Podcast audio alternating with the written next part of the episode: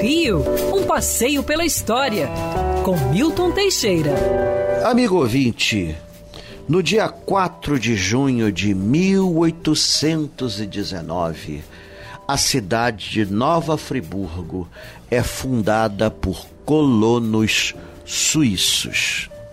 D. João queria substituir, no Vale do Paraíba, o braço escravo pelo braço livre.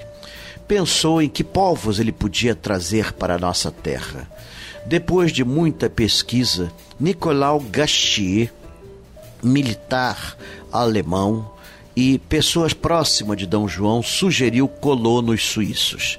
A Suíça à época era bem diferente de hoje. Era um país paupérrimo, super populoso, que enfrentava uma série de problemas sociais gravíssimos. É interessante que parte da população, para sobreviver, fazia artesanato. Esse artesanato até hoje é um dos mais famosos da Europa e é conhecido em todo o mundo. Fabricavam um relógio cuco de madeira e faziam esculturas de madeira da floresta negra. Então, era assim: a Suíça ainda estava longe de ser o país dos bancos e da riqueza acumulada.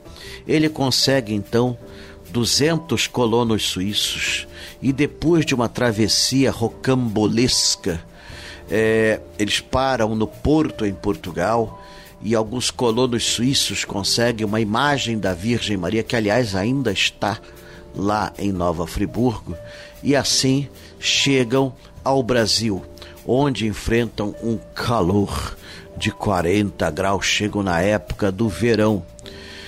Aproximando-se o inverno, eles são mandados para a fazenda do Morro Queimado, uma fazenda abandonada, e lá é traçado, são traçadas as primeiras ruas e os primeiros lotes. As casas eram em centro de terreno, com jardim na frente e atrás muita área verde e claro, a ideia de plantar café foi por terra, já que o clima e o solo não o permitiam.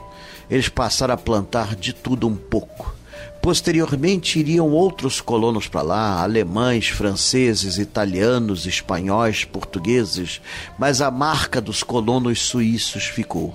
Hoje Nova Friburgo é uma cidade próspera Quer ouvir essa coluna novamente? É só procurar nas plataformas de streaming de áudio. Conheça mais dos podcasts da Band News FM Rio.